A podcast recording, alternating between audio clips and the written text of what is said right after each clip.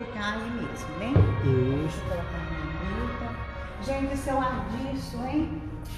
Foi desencarnou em fato. Pois é, o Arandi me Meus falou. amigos, boa noite. Esse som que vocês escutam ao fundo são as nossas pessoas maravilhosas, amigas da causa, da casa espíritas que deixam as suas casas e estão aqui conosco, a doutora Antônia Marilene e o nosso irmão Guilherme, é, o nosso irmão Guilherme aqui conosco também fará uma leitura inicial para preparar o ambiente. Já vi que até o Dr. Wilson aí está de volta. Obrigado, Wilson. Um abraço. Elizabeth, é, Daisy, acho que é Daisy. Acho que é isso aqui, porque a letra é pequenininha, meus amigos. Todos que vão entrando, muito boa noite. Um abraço a todos. É uma satisfação e uma alegria sempre estar aqui no GECAL.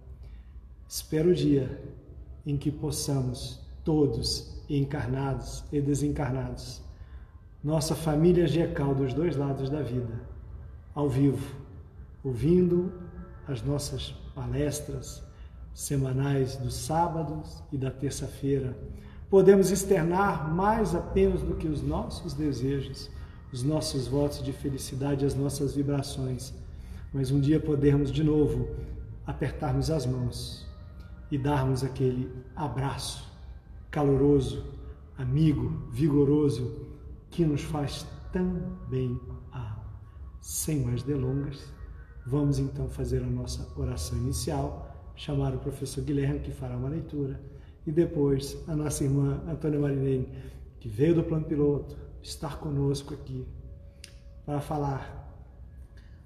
Não vou dizer o título, vou esperar a irmã Antônia, ela vai dar o título da palestra de hoje. Aqueles que já olharam lá no Instagram sabem. Então vamos deixar essa curiosidade, não vou fazer nenhum spoiler. Então vamos convidando-nos a todos. Já estamos aqui com um número bom de amigos. Então vamos começar. Marcos, meu irmão, entrando, entre outros. Né? Um abraço fraternal e amigo de sempre. Vamos agradecer a Deus este momento de intimidade com o Criador, com os nossos amigos espirituais com esta casa que nos abraça, nos abrasa e é o nosso palco de manifestações das nossas expressões de entendimento, compreensão e amor de Deus, Jesus, através da doutrina iluminada trazida pelo nosso mestre leonês, Allan Kardec. Vamos orar.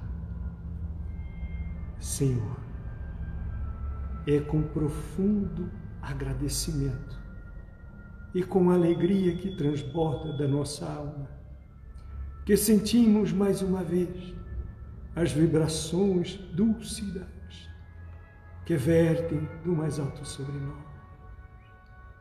Nestes momentos de comunhão, de sentimentos e pensamentos, te sentimos tão mais perto de nós, a nossa centelha guardada no átrio do coração, que esparge a tua luz, refletindo no espelho da alma, quando nós te buscamos, não apenas para as nossas lamentações diárias, mas para pensarmos em Ti, para buscarmos a Ti, para sentirmos a Ti em nós nesse instante.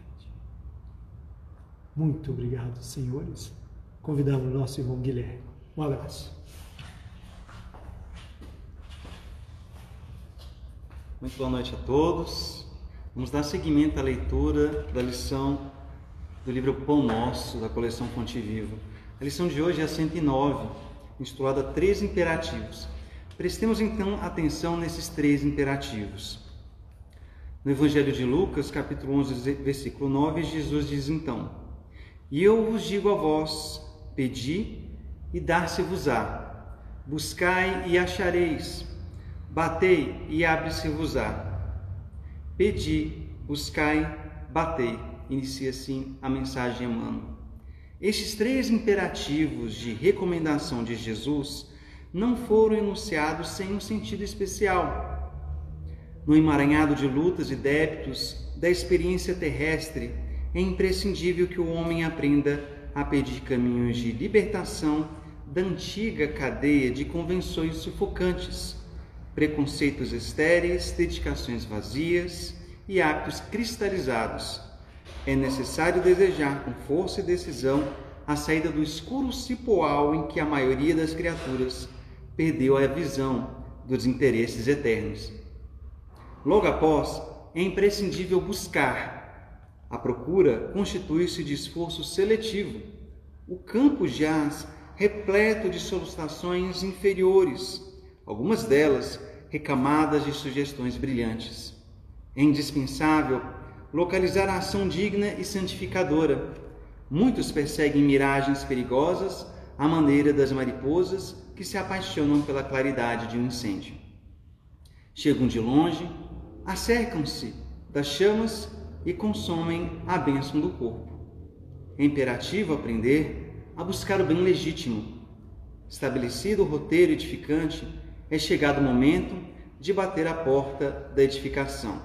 Sem um martelo do esforço metódico e sem um buril da boa vontade, é muito difícil transformar os recursos da vida carnal em obras luminosas de arte divina, com vistas à felicidade espiritual e ao amor eterno.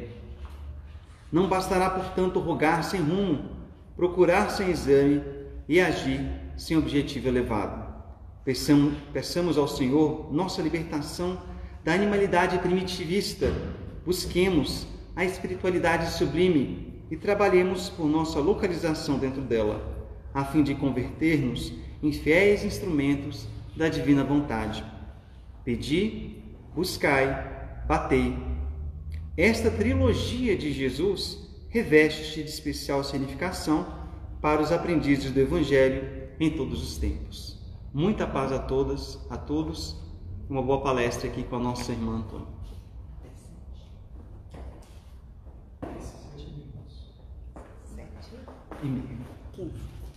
Muito boa noite a todos.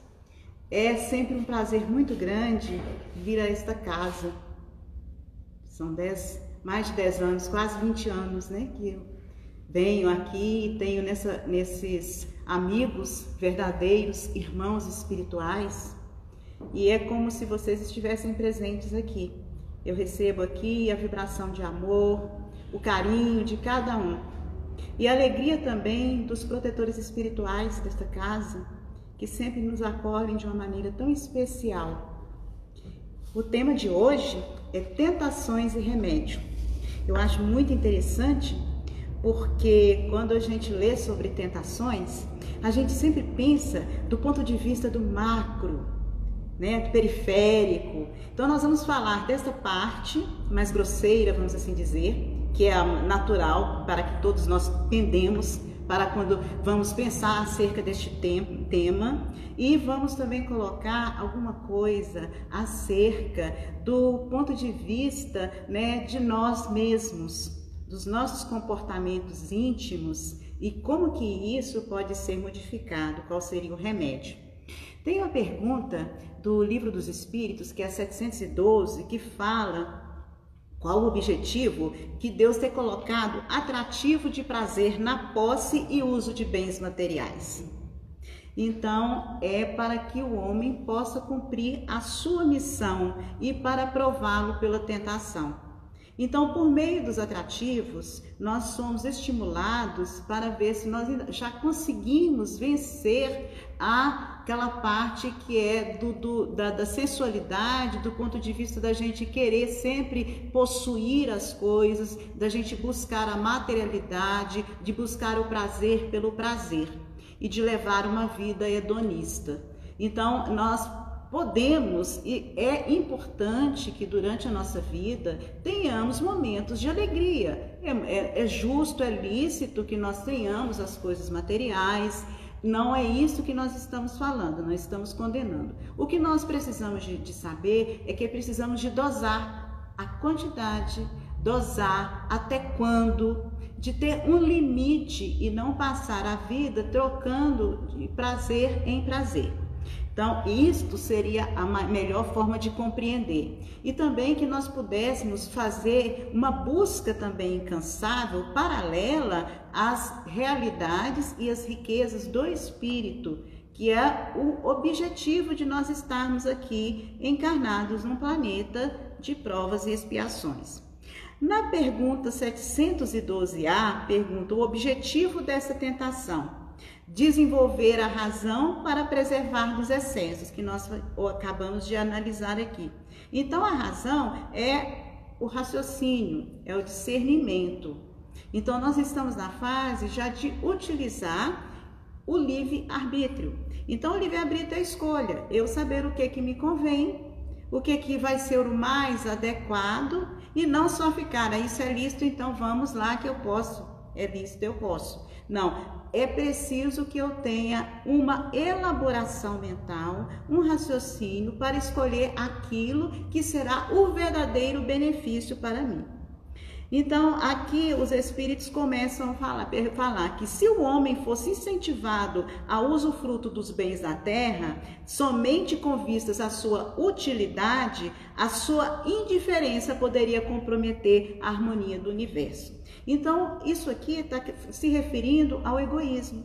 E é interessante que, como o planeta Terra está atualmente, nós temos continentes como o continente africano que está assolado por miséria, criancinhas que comem bolachinhas de argila, enquanto em outros locais as pessoas desperdiçam comida. Então, isso não é uma forma de nós utilizarmos de uma, de uma maneira inadequada os bens que temos em disponibilidade e não aprendermos ainda a fazer uma, a ter uma forma de uma distribuição por meio de trabalho justo, por meio de aquisição para que as pessoas possam se desenvolver e terem o mínimo necessário para a sua subsistência? Então, Deus deu a todos nós a atração do prazer para que nós tivéssemos a condição de optar entre aquilo ou não. Porque se nós não tivéssemos o prazer, não tivesse nada que nos suscitasse a isto, onde estaria o nosso progresso? Como nós combateríamos o egoísmo? Porque o egoísmo é quando nós pensamos nas nossas prioridades, nas nossas necessidades, nas necessidades daqueles que são as pessoas mais caras, os nossos familiares, os nossos amigos mais íntimos e as outras pessoas não importam. Mas aí nós precisamos de analisar quem são as outras pessoas. Qual que é o conceito que nós temos de humanidade? Se nós tirarmos todas aquelas situações, falar, ah, não, porque assim, como espírita nós sabemos que todos nós somos, além de irmãos, nós temos a reencarnação e a reencarnação, cada hora nós estamos em uma posição. Então, uma pessoa que está lá em um vínculo distante, mas não é do meu grupo de familiar, família corporal, não é do meu círculo de amigos mais chegados, pode ter sido um ente muito querido meu no passado, pode ser um familiar e ele não deixa de ser menos é, necessitado do que aqueles que estão agora compartilhando do meu núcleo familiar. Então, Deus quer provar este tipo de tentação para que evitemos o abuso. Então, é por meio disto que nós vamos chegando a esta compreensão. Então, a satisfação tem limites para é, traçados pela natureza. A natureza traça para nós um ponto que fala assim: aqui já, já deu, chega. Sim, para indicar-nos os limites do necessário, não obstante os seus excessos, levá-los ao tédio e com isso punir a si mesmo. É uma doença tão do nosso século né? As pessoas tediosas têm tudo, as pessoas possuem uma, uma casa confortável, têm um emprego confortável, têm uma remuneração muito adequada, uma família linda, filhos com saúde adequada, estudando em boas escolas e mesmo assim envolvidos nas teias da depressão. É o tédio, porque essa pessoa não precisa de lutar por nada, já está tudo pronto ela perde o significado da vida porque a vida dela consiste só na aquisição material, só no ter. E aí ela esquece de que ela é, esquece que ela precisa ser inteira. E como não aprendeu ainda esse caminhar, entra na fase do tédio, por esquecer-se de si mesmo e da sua essência espiritual. O que pensar do homem que procura nos excessos de todos os tipos um refinamento de seus prazeres? É uma pobre criatura que devemos lastimar e não invejar, porque está bem próxima da morte. Então, quando a gente fala essa questão da morte aqui, precisa de ser muito bem assim elucidado.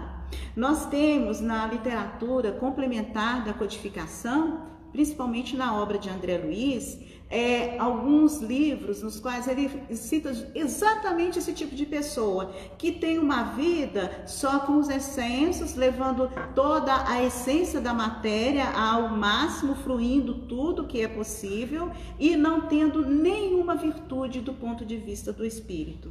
O que seriam essas virtudes do ponto de vista espiritual? São aquelas virtudes compaixão, empatia, solidariedade, que estariam resumidas naquela virtude maior, que é a caridade e o amor.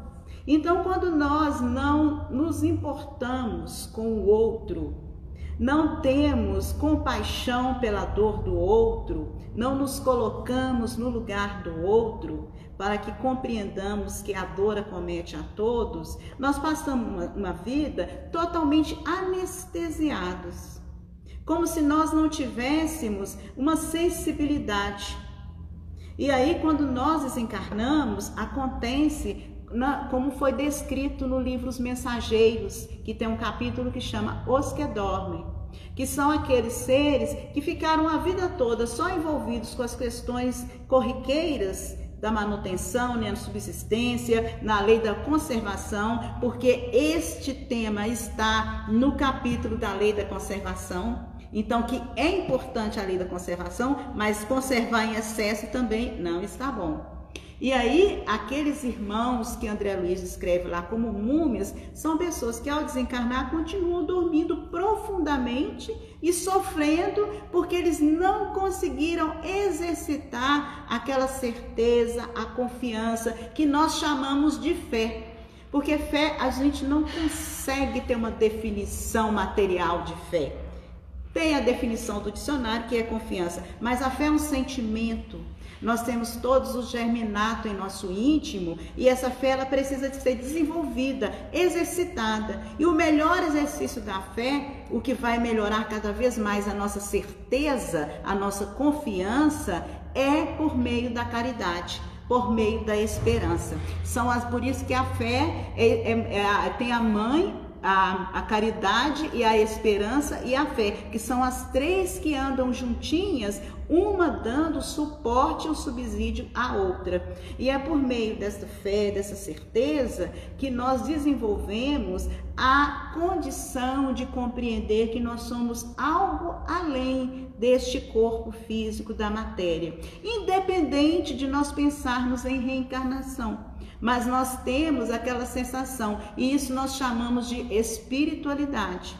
Quando nós desenvolvemos essa espiritualidade, nós temos a condição de modificarmos as nossas atitudes. Então, esta questão das escolhas, essas questões dos excessos materiais, eles vão perdendo um pouco de sentido porque nós aprendemos na medida. É como nós aprendemos que nós podemos ter uma vontade de fazer uma boa refeição e que Basta para nós se nós comermos até aquela quantidade. Além daquela quantidade, nosso organismo já vai rejeitar. É a mesma coisa quando nós atingimos um grau tal de espiritualidade, algumas coisas mais não coadunam com o nosso dia a dia, com o nosso proceder, e são coisas que vêm de transformação íntima. É o que nós chamamos de modificação dos hábitos, dos pensamentos, das atitudes, por meio dessa convivência dos ensinamentos que podem ser religiosos, podem ser apenas de leituras de livros, de uma, de uma prece solitária, mas que nós nos conectamos com a essência do sagrado, nós conectamos com o Pai. Então nós vamos vivenciar agora aqui aquela parte que ultrapassa essa questão do material. Eu peguei o estudo de um livro nos domínios da mediunidade. Para nós entendermos como que a espiritualidade nos oferece vários conceitos, várias é, exemplificações para que nós apliquemos aqueles conceitos mais elaborados que estão na codificação, em O Livro dos Espíritos, em a Gênese, em O Evangelho segundo o Espiritismo. Então, nesse capítulo, que é o quarto, que é assimilação de correntes mentais, o Aulus ensina para André Luiz como que ocorre a comunicação mediúnica. Mas o que, que isso tem a ver conosco? Nós não temos que, pela elucidação de Allan Kardec em O Livro dos Médios, que todos nós somos médios de uma certa forma, que a mediunidade é uma condição orgânica inerente à nossa, condição, à nossa condição humana? Pois sim. O que, que significa isso? Nós nos como que se processa a mediunidade? De maneira grosseira, a gente já pode falar que é pelo pensamento. Sim. E nós não pensamos o tempo todo? Nós não estamos em atividade mental continuamente? Porque é o que nos caracteriza, né? No reino nominal, nós desenvolvemos o pensamento contínuo. Então, por causa disso, nós se estamos em conexão mental o tempo todo? E como na pergunta 459 de O Livro dos Espíritos existe que está escrito que os espíritos sempre estão ao nosso lado, nos orientando, que muitas vezes eles nos dirigem, está a resposta. Então, é neste ponto que nós vamos começar a trabalhar a questão da tentação. Então ali eles estavam é, com aquele aparelho psicoscópio. Alguém já, quem já leu o livro sabe, psicoscópio é, ter, é, ter, é um terror, né? Imagina, a gente não sabe, tem um aparelho que faz toda a nossa inspeção, é pior, mas ele é mais intenso que uma ressonância magnética, né? Que a ressonância magnética mostra só os órgãos, esse não, mostra o que é o mais grave em nós, mostra a nossa essência mostra todos os, os pensamentozinhos que nós temos, mostra aquilo que nós amamos no nosso dia a dia e não confessamos para ninguém. Então tá, estamos aqui com a nossa vestimenta, todos bonitinhos, todos bem apessoados, mas intimamente ninguém pode ver. Só algumas pessoas podem contatar e avaliar. E o psicoscópio é justamente para isso, para fazer essa análise das estruturas dos corpos espirituais e, por consequência, uma análise do nosso status mental porque é o nosso corpo mental, envoltório sutil da mente, que compõe o nosso perispírito. Então, o nosso perispírito é formado pelo corpo mental. E o, o perispírito, formado pelo corpo mental, é o molde do nosso corpo físico. Então, temos o corpo físico por causa desse molde que a nossa mente já trabalhou de acordo com as nossas necessidades. Então aqui ele explica que eles estão numa reunião mediúnica analisando um grupo de médiums e nós podemos pensar que isso pode ser uma análise nossa, no nosso dia a dia no nosso ambiente de trabalho, em nossa casa. Então ali tem o Raul Silva, que é o coordenador da casa mediúnica, da reunião mediúnica, e tem o Clementino, que é o mentor espiritual. Então Clementino se aproxima de Raul Silva, Raul Silva vai fazer a prece, igual o Alberto acabou de fazer aqui. Então Raul Silva, é, o Clementino, como ele é de alta hierarquia espiritual, ele baixa o seu padrão vibratório para se aproximar e adestrar o funcionamento da reunião. E aí ele toca né, faz uma, um contato cérebro a cérebro com Raul Silva, e neste contato, olha que interessante, ele ilumina as estruturas cerebrais de Raul Silva, ilumina uns pontos específicos de Raul Silva no seu corpo perispiritual. Aí o centro de força gástrico, é ativado e do centro de força gástrico vai toda a energização para toda a estrutura corporal e os centros cerebrais. E aí ele passa a sua luminosidade de pensamento, que era o momento de uma prece. Então, a prece que o Clementino faz é a prece que Raul Silva vai também realizar. Então, vamos pegar isso para nós aqui no nosso dia a dia. Estamos no nosso trabalho, nas nossas tarefas, em nosso lar, não no nosso lar, no nosso lar, nossa casa material. E aí, nós estamos com os nossos pensamentos correndo solto.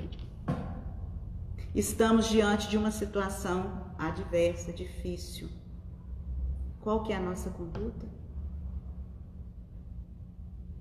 Nós dedicamos um tempo para analisar aquele fato, dedicamos um tempo para escolher qual que é a melhor posição ou nós já vamos automaticamente ativando uma resposta que nem sempre será a melhor, que vai muitas das vezes agravar ainda mais aquela situação. Ou então, estamos diante de uma pessoa que necessita do nosso auxílio.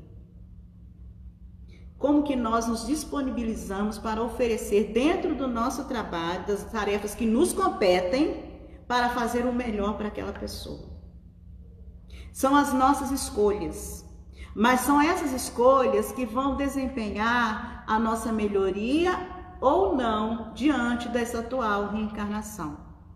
E essas nossas escolhas, elas são compactuadas com aqueles que fazem parte da nossa equipe, condomínio espiritual, que cada um de nós tem um condomínio espiritual, que é a equipe de espíritos que estão responsabilizados pela nossa reencarnação, que nos acompanham, que nos orientam, que nos auxiliam nos nossos momentos de necessidade, que também ficam alegres quando nós estamos é, com vitória de alguma dificuldade, que nós escolhemos o melhor. Mas assim, como que nós vamos garantir a presença desses amigos? Como está a qualidade dos nossos pensamentos, das nossas escolhas? Então aí é que vem a parte mais difícil das tentações. A gente deixar de fazer é, uma, uma, uma atitude compulsiva de muitas compras, a gente pode conseguir fazer isso, é fácil. Você, ah, eu não vou querer fazer isso. Mas aquelas situações mais difíceis, aquelas situações nas quais nós já temos hábitos arraigados, atavismos de reencarnações, aqueles defeitinhos básicos, que às vezes são até imperceptíveis para os outros, mas são os nossos defeitos, eles são aqueles defeitos que vão fazer com que nós conseguimos realizar uma sintonia. Então, é daí que vai a assimilação de correntes mentais. De acordo com as nossas escolhas, com o teor dos nossos pensamentos, nós vamos atrair outros que têm o mesmo teor de pensamentos. E atraindo, vai, a situação vai ficando tão íntima que em certo ponto nós não vamos conseguir mais ter liberdade e uma elaboração melhor de pensamento. Isso acontece demais, porque neste momento aqui, o que, que acontece? Quando nós estamos envolvidos nos pensamentos, nas vibrações dessas outras pessoas que podem ser encarnados e desencarnados, porque o pensamento não tem limite. Então, neste momento desta onda mental, nós refletimos a onda para todos aqueles que estão ao nosso redor e recebemos também o influxo desta onda. Quando nós começamos neste nessa situação, como eles escrevem aqui que o, o Raul Silva é banhado pelas vibrações do mentor. Nós também, quando nos envolvemos nesses pensamentos, nessas vibrações, nós também recebemos o baque mental de outras pessoas que estão com a mesma sintonia e muitas das vezes com sofrimentos muito intensos. E é o momento em que nós podemos adoecer fisicamente por absorção de algumas de alguns componentes mentais que são tóxicos. Então, nós precisamos de entender que é, a nossa escolha mental é a principal batalha que nós devemos travar no nosso dia. Então, atualmente, a fuga da tentação, agora na chamada era do espírito, é a fuga para que nós aprendamos a elaborar pensamentos saudáveis, para que nós aprendamos a ter a higiene mental, para que saibamos o que realmente é um pensamento que faz parte das nossas necessidades, que é o, nosso desejo de crescimento e aquele que está sendo sugerido. Alguém pode pensar que isso pode ser muito difícil e foi justamente essa essa a pergunta, né, que foi feita. Então, olha o que que o Aulus diz, que as almas vão se influenciar mutuamente por causa dos agentes mentais que produzem. Nós nunca pensamos que o pensamento, ele é algo físico, mas é a força mais poderosa. Nós sabemos que o pensamento é forte porque nós temos a, o hábito da oração. Se nós acreditamos tanto que a oração é forte para que nós consigamos o auxílio de outra pessoa, porque nós pensamos o auxílio em momento que nós necessitamos. Então, vamos utilizar esta força do pensamento para todas as atividades. Porque não é só a pressa aquele momento, você, assim, ah, eu vou orar agora, eu vou orar no Evangelho lá, vou orar a hora que eu levanto e a hora que eu vou deitar, são momentos importantíssimos. Mas toda atitude da nossa existência, todo ato é uma atitude de prece, de devoção a Deus. Então é o momento em que nós estamos entregando algo de nós. E é justamente neste ato é que vai nós vamos emitir partículas mentais, agradáveis ou não. Então esse é o primeiro passo nosso. É a primeira coisa que nós precisamos de vencer. Que nós que é uma parte bem difícil, é claro, nós sabemos disso, mas nós precisamos de saber que venceremos todas essas etapas se nos empenharmos. Porque o espírita, ele não é reconhecido pelo esforço para domar suas más inclinações, não é porque ele é perfeito, mas pelo esforço que a todo momento ele faz. E aqui eu coloco, eu tenho visto ultimamente, não sou espíritas, tenho visto pessoas de vários segmentos religiosos que são pessoas extremosíssimas dedicadas na sua alta melhoria, dedicadas no auxílio ao próximo e até pessoas que dizem não ter nenhuma religião, mas têm religiosidade e espiritualidade. Se interessam pelos temas espiritualistas, procuram participar de atividades, de atitudes caritativas. Então, é uma, uma, é uma situação na atualidade, é alcançável a todos. Olha o que que Clementino fala quando nós temos pensamentos de revolta, de crueldade, tristeza, mas também de amor, compreensão, esperança ou alegria. Cada um desses pensamentos tem um tipo de natureza diferente, com característica e peso próprio.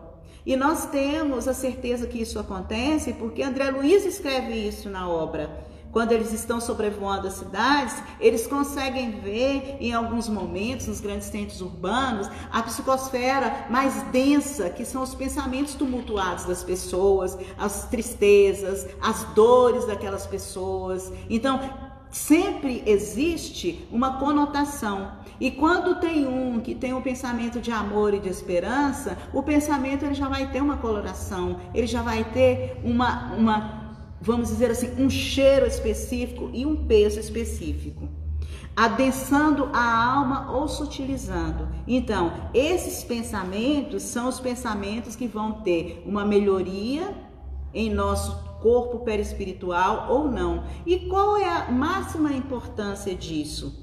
Todos nós procuramos, né, ter o equilíbrio mental, o equilíbrio físico. E esse equilíbrio parte desse, o, no, o nosso dever de casa é este. Nós podemos fazer uma prática de meditação.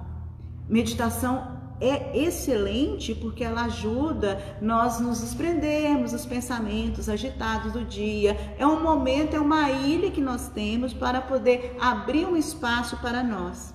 Mas se após esse espaço da meditação nós voltarmos para tudo aquilo que é o nosso dia, nós não estamos utilizando bem esse recurso. A meditação é para que esse canal continue aberto. Continue aberto para que nós possamos fazer o quê? Assimilar as melhores correntes mentais daqueles que podem realmente compactuar com a ajuda e a melhoria, não só nossa, mas como do, de todo o universo. Então, ele coloca aqui que a onda mental ela tem determinados coeficientes de força na concentração silenciosa, no verbo exteriorizado e na palavra escrita. É a nossa grande segunda tentação. Ainda mais em tempos de WhatsApp, né? Tanta coisa que se escreve e que se possa, que não poderia, que não deveria. Qual que é o objetivo? A quem vai auxiliar? Isso tudo faz o quê? A gente pensa que é uma coisa que passa, não. Às vezes é uma onda mental, às vezes não. Porque é uma mensagenzinha que sai lá do sul do país e chega lá no Amapá em questão de segundos. Então, olha a imensidão desse pensamento. O pensamento já anda na velocidade da luz, acima da velocidade. Mas imagina isto, como nós estamos ajudando. E isto aqui nós vamos mandar para vibrações nefastas. E essas vibrações, primeiro, elas paralisam em nós. E isto causa mal-estar. Então, é uma atitude até de autoestima, de egoísmo. Esse é um egoísmo bom. Porque nós vamos estar cuidando da nossa saúde física quando nós mudarmos o teor dos nossos pensamentos, a qualidade magnética dos nossos pensamentos. Nós temos que pensar que nós somos corpos elétricos. Nós somos elétricos e as cargas, elas têm uma utilidade. Então nós estamos sempre distribuindo, como se fosse um, nós, cada um de nós é um grande gerador.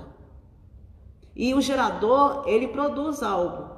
E essa produção nossa é o pensamento. E o pensamento, ele tem um objetivo é para produzir o crescimento. O progresso se faz não só do ponto de vista material, mas pela nossa ideação em conseguir o melhor. E aí Clementino fala que nós acabamos sendo naturalmente vítimas ou beneficiários dessas nossas criações, de acordo com as nossas projeções mentais, que foi o que eu acabei de falar. Então, essa emissão é, de Clementino, mental de Clementino, que foi a prece para Raul Silva, alcança todo o campo físico dele. Então, é o que nós precisamos entender. Em casa, nós emitimos os nossos pensamentos, mesmo sem falar, às vezes você está lá quietinho naquela aquela situação, e aí a gente está elaborando mentalmente e intensamente. E aquela, aqueles, aqueles pensamentos, eles ficam agregados ali em nossa casa. É uma poluição. E essa poluição, às vezes, afeta. Quem tem crianças, as crianças podem adoecer em decorrência disto. Idosos são sensíveis, podem também adoecer em decorrência disso. E nós podemos ser, sermos envolvidos nas chamadas doenças, que às vezes são aquelas doenças do tédio mesmo, uma sensação de desânimo, uma melancolia, várias coisas que acabam trazendo para nós uma, um mal-estar que nós não encontramos o remédio para ele. Tudo para que nós consigamos né, entender a importância de mudarmos a nossa atitude. Nós estamos em época de mudarmos atitude. Conhecimento nós temos. A psiquiatria, a psicologia tem, tem estudado desde a década de, de 80, 70 as emoções positivas. Como que as emoções positivas fazem bem para o nosso organismo? André Luiz fala em Missionários da Luz que cada célula vive sob o domínio de uma vibração mental. E aí os, os, cientistas pesquisam aquela psiconeuroimunologia, que é justamente a influência da mente, a nossa psique, nosso corpo mental, no nosso sistema nervoso e no nosso sistema imunológico. Então, veja como uma questão tão é, sutil, né? Como a tentação nos leva a complexos mecanismos na nossa economia orgânica. Como que um momento em que nós pensamos, em que nós elaboramos um pensamento e que nós deixamos de, uma, de ter uma ideia, criar vazão em nosso íntimo, pode modificar e muito toda a nossa estrutura física e auxiliar todos aqueles que conosco convivem. E também promover o auxílio de toda uma equipe espiritual que necessita que nós que estamos aqui encarnados estejamos em harmonia, em consonância com a, as virtudes para o bem maior da humanidade. Então, o que é importante nós termos aqui, que é o que Clementino chama atenção, é, para nós escolhermos, tô, que eu estou falando aqui, aí após que muitas pessoas têm pensar, olha, é de mudança, mas é difícil. Não vou falar que seja fácil. E aqui o Clementino ele explica para André Luiz que, de acordo com a vida que nós temos, nós temos uma vida mental parasitária. Isso é depressivo, né? Porque nós temos um intelecto bem desenvolvido, mas a elaboração mental é mais do ponto de vista bem racional, bem técnica. Nós não trabalhamos, em, na maioria, a maioria da, da humanidade ainda não consegue trabalhar os recursos, a mente, para poder elaborar por si só, para poder não pensar como ele colocar aqui, de acordo com a nossa onda própria, nós pensamos de acordo com a onda do momento. Ou seja, nós estamos, como naquele termo popular, Maria vai com as outras. Então nós fazemos o que? Nós agimos de acordo com preconceitos já consagrados, estruturas que nós já temos e que a nossa sociedade tem e nós adotamos, ou então outros, é, outras, outros costumes que são estabelecidos em determinado meio, cristalizados com o tempo, de reencarnações passadas, inclusive. Ou então, o que está em moda hoje em dia. Qual que é a moda do dia? Todo mundo sabe, né? Então, quando aparecem essas coisas, a gente deve tomar um pouquinho de cuidado. Não é ficar obsoleto, não. Não é isso. Mas a gente tem que tomar cuidado. Qual que é o objetivo de estar aparecendo esse tipo de situação?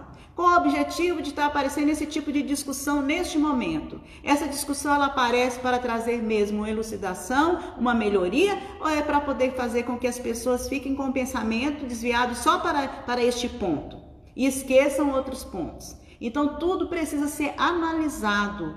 Quando nós analisamos, nós desenvolvemos o chamado senso crítico. O senso crítico, ele só vai se formar quando nós nos habituarmos a uma coisa muito simples: leitura edificante. E a leitura edificante, eu estou falando aqui, não é só a leitura igual nós estamos aqui numa religião é, espírita, que ela é filosofia e ela tem a parte científica, que tem muitos livros do ponto de vista filosófico que nos elucida bastante. Mas existem livros que trazem para nós também capacidade de ampliar os nossos conhecimentos, de ampliar a nossa estrutura mental do ponto de vista de aumentar o nosso raciocínio de compreensão do universo. Então nós temos os clássicos. No Brasil, principalmente, a gente precisa de ter o hábito a voltar a ler, a ler um Essa de Queiroz, né? a ler o Machado de Assis, que uma época, hoje em dia pouco se vê uma pessoa que leu o Machado de Assis. Hoje em dia a pessoa pega o resumo do Machado de Assis, um PDF, um resumo, e tá lido. Não, não tem o prazer de, de folhear o livro. Graciliano Ramos. Então, são leituras que nos instruem não só acerca da, da, nossa, da nossa era da nossa vivência, mas traz algum enriquecimento do ponto de vista da visão de, dos espíritos, nós humanos encarnados. Então é, isso faz parte, porque quando a gente não, não tem esse tipo de elucidação, nós compramos qualquer coisa. E a internet hoje em dia está trazendo muita coisa para que a gente compre. E aí, se nós não temos essa, essa, qualidade, essa qualidade crítica, a gente acaba e tudo fica passando como verdade para nós. E não pode. Aí o que, que acontece? Em pleno século XXI, nós estamos adeptos da fé cega. Nós não raciocinamos e nós precisamos de raciocinar neste ponto, que é por aí que nós vamos escolher o que é bom para nós, o que não é bom para nós, que tudo está listo, mas eu, pera lá, vamos ser um pouco obsoletos? Não tem problema, mas esse caminho aqui eu não vou querer seguir. O melhor caminho vai ser por, esta, por este lado. E, e assim, é um caminho bem árduo, porque às vezes a gente vai destoar. Mas o destoar não quer dizer que a gente não vai conviver com as pessoas, que a gente não vai ter momentos de lazer. A gente vai conviver, mas a gente vai ter escolhas próprias, diferenciadas. Isso é muito importante. E aí o, o, o Clementino ele começa a falar dessa questão da mediunidade e foi por isso que eu escolhi esse capítulo para falar para vocês, para que assim, quando a gente lê que nós somos médios, nós esquecemos que nós estamos em constante, constante comunicação com o mundo espiritual e que nós precisamos de buscar a melhor comunicação. E quando eu falo buscar a melhor comunicação, eu falo assim, nossa, que falta de caridade com os irmãos. Não, os irmãos em sofrimento, com a nossa busca de melhor comunicação, com os nossos, com nossas melhorias de hábitos, eles vão também se afeiçoando. Se na nossa casa nós tivermos momentos de leitura, de livros que sejam agradáveis, de uma conversa mais sadia, de um riso saudável, ali aqueles espíritos que dão uma passadinha ali de vez em quando, eles vão gostar e eles vão se modificar. Alguns vão sair correndo, mas vai chegar um momento Outros vão, vão gostar e vão ver por outro âmbito e vão mudar a sua rota, porque não existe transformação de planeta sem essa transformação de pessoa a pessoa. Isso é solidariedade, isso é a verdadeira caridade, é um auxiliando o outro. Quem está num degrau um pouquinho acima dá uma viradinha e estende a mão para aquele que está no degrau de baixo, para que ele possa subir também. Então, essa é o verdadeiro exercício da humanidade. A mediunidade do ponto de vista mental, intuitivo, que é essa que nós treinamos, né? Para sermos é, filhos de Deus em posição de auxílio e rumando para a nossa melhoria cada vez mais. Então, essa é, Clementina acaba de falar, né, que aqui a mediunidade como um dom inerente a todos os seres, que é também uma, como a faculdade de respirar.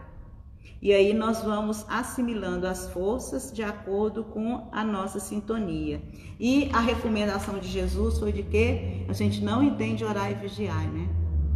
Orar e vigiar, vigiar é a nossa autoobservação e a nossa autovigilância para que nós atentemos para as nossas necessidades. A gente desperta pelas necessidades que são aquelas que vão ser as que vão nos colocar em situação de melhoria e que nós vamos estar fazendo o exercício do espírito. A gente fala muito de academia, mas existe a ginástica do espírito, né, que André Luiz cita lá como a fé. Então a fé é a certeza de que nós podemos, de que nós temos uma destinação e de que nós não estamos sós e que nós temos sempre uma resposta e uma solução, mesmo que ela não esteja mais evidente ali na nossa frente, mas ela existe. Isso ajuda para que nós mantenhamos o nosso pensamento no foco.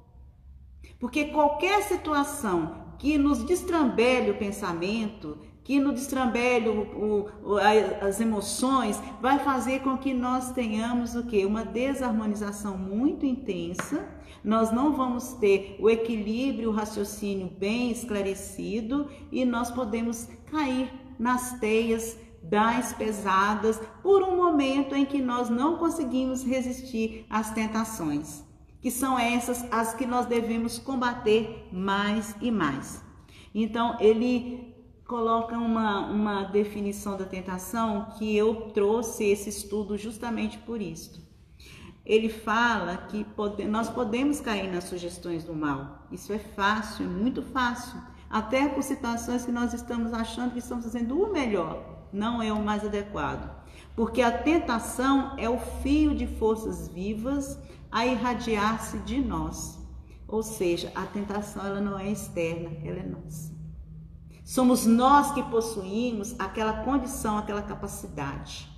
Somos nós que estamos propícios, predispostos. E aí basta ter um ambiente adequado para que nós extrapolemos aquilo, extravasemos, captando os elementos que eles são semelhantes e tecendo assim ao redor de nossa alma espessa rede de impulsos por vezes irresistíveis. Então, é, essa finalização do Clementino mostra toda a complexidade da nossa vivência, o quão nós precisamos de abrir as perspectiva da nossa vida, abrir a nossa condição de se auto-observar, de ter os tempos de introspecção, aproveitar as leituras, aproveitar um momento de prece, aproveitar um momento de meditação, aproveitar até o momento de observar um filho ou um neto brincando, observando a natureza, um pássaro que chega. São situações que nos tornam mais sensíveis. E sensíveis, nós começamos a elaborar algo que nos é próprio, mas o que é do nosso bem próprio. E assim nós estaremos começando a entrar naquela disposição de construções mentais sólidas para equilíbrio mental, equilíbrio físico e equilíbrio do ponto de vista espiritual. Então já estamos encerrando aqui, tem três minutos. Então nós ainda temos três minutos. É, eu gostaria muito de agradecer ao Alberto, a esses irmãos do coração do Jecal, que eu considero verdadeiros irmãos, e que cada um em sua casa esteja recebendo neste momento, né, todo aquele amor da equipe espiritual, que estejam aí com as suas garrafinhas de água, que os espíritos eles não não esquecem de nós, mesmo com as nossas defecções. Isso é que nos estimula. A nossa fé é justamente essa. Eles sempre chegam acreditando que nós vamos chegar lá. E é isso que vai acontecer. Então, que nós tenhamos muita fé, muita esperança, que dediquemos o máximo de amor, máximo de amor àquelas pessoas que necessitam, mesmo à distância, que não nos esqueçamos dos desvalidos, daquelas pessoas que estão nos presídios, nos orfanatos. Eu tenho pensado muito nos idosos, porque é uma fase muito, muito singular. E o idoso é tão carentezinho, o idoso é um bebezinho, só que em uma forma diferenciada e com a fragilidade da matéria. Então é uma fase muito especial para o espírito, que ele está naquela sensibilidade toda e que ele necessita de aconchego, de carinho, de mimo. Então não vamos esquecer dessas vibrações, não vamos esquecer de pelo menos de vez em quando, a distância que estamos, diga para que o idoso ouça a sua voz. A voz, a gente às vezes usa muito a mídia, escreve, mas a gente precisa de ouvir a voz do outro. A voz tem recursos magnéticos importantes é a nossa vibração de amor. Assim como nós estamos recebendo as vibrações de amor da equipe espiritual dessa casa, que nos comove e que nós sabemos que eles nos acompanham, para que eles possam fazer também o trabalho deles. Nós, no campo da matéria, com as energias que nós temos, que são necessárias para que eles desempenhem então vamos nos colocar à disposição. Eu sempre tenho falado isso nas casas espíritas, nas lives, para a gente não esquecer. A gente está afastado do trabalho, do ponto de vista de matéria, de encontrar com os amigos, mas o trabalho continua. Isso é uma forma de nós mantermos o nosso pensamento firme. Isso dá sustentação para que a gente não desfaleça. Não podemos desfalecer porque o trabalho continua, a equipe espiritual precisa de nós íntegros todas as noites. A equipe espiritual vai precisar de nós quando nós voltarmos. Nós vamos voltar fortalecidos, melhores e que todos aqueles amigos espirituais que trazem os espíritos para o acolhimento nesta casa, na casa espírita onde eu trabalho, esses espíritos recebam as nossas preces diuturnamente, que sejam amparados, que possam se reerguer. Que possam receber os nossos influxos mentais de esperança.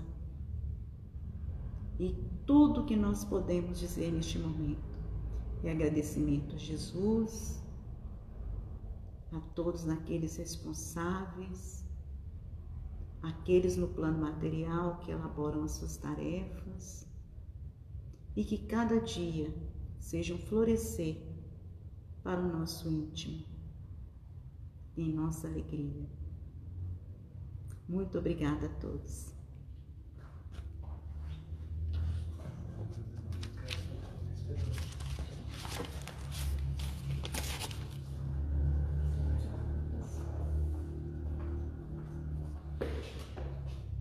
Boa noite a todos.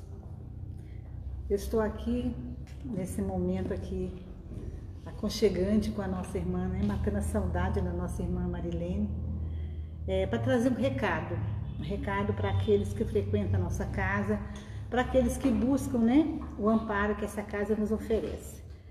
É porque a partir da terça-feira que vem, dia 4, a nossa casa volta a oferecer o atendimento fraterno, que será realizado às terças e aos sábados, concomitante a esse horário das palestras.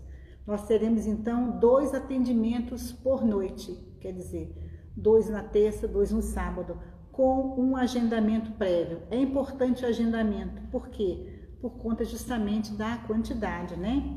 Então, terça-feira, é, de 19h30 às 20h30, nós teremos dois atendimentos.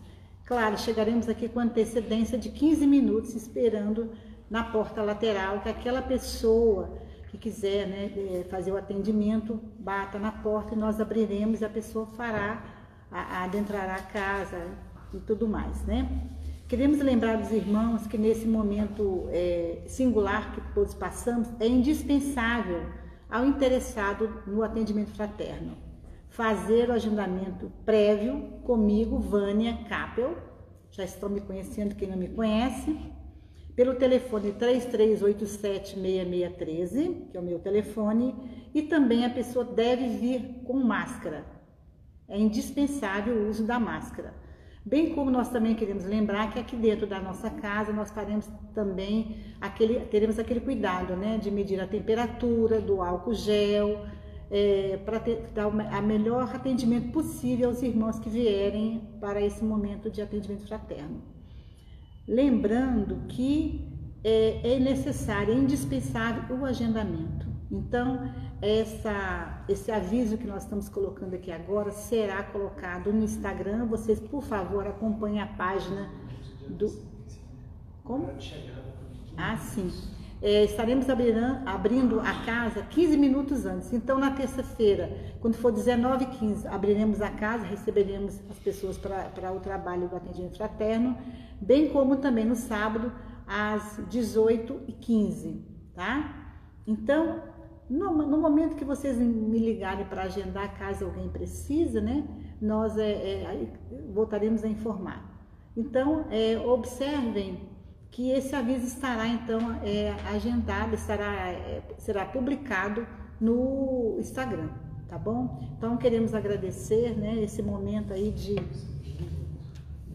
de reflexão, né? Vamos agradecer à nossa irmã por estarmos aqui neste momento juntos, dizendo assim: Amado Mestre Jesus, Mestre e amigo incondicional de cada um de nós, que nos tutela a mão de nosso Pai Celestial, aos benfeitores amigos desta casa, que também nos amparam, nos sustentam e nos conduzem. Agradecemos, Senhor, por esses momentos de reflexão, que possamos levar as advertências que a irmã nos trouxe para nossa melhoria, nossa transformação moral, para que assim contribuamos com efetividade para a melhora do nosso mundo. um mundo que todos aspiramos, sempre melhor, mais saudável para os nossos filhos e netos e para nós quando voltarmos um dia. Que as tuas bênçãos nos acompanhem a todos, nos ampare a todos aqueles que necessitam, onde quer que estejam, Senhor. Obrigada, Mestre amado, por mais essa grande oportunidade. Seja a tua paz nos nossos corações, hoje, agora e sempre. Assim seja. Deu tempo? Deu. Eu fico muito nervosa. Meus irmãos, nos últimos 25 segundos, espero você, conto com você, aguardo você. Vamos melhorar as nossas vibrações, prevenir as doenças, prevenir o adoecimento. E um grande e forte abraço a todos.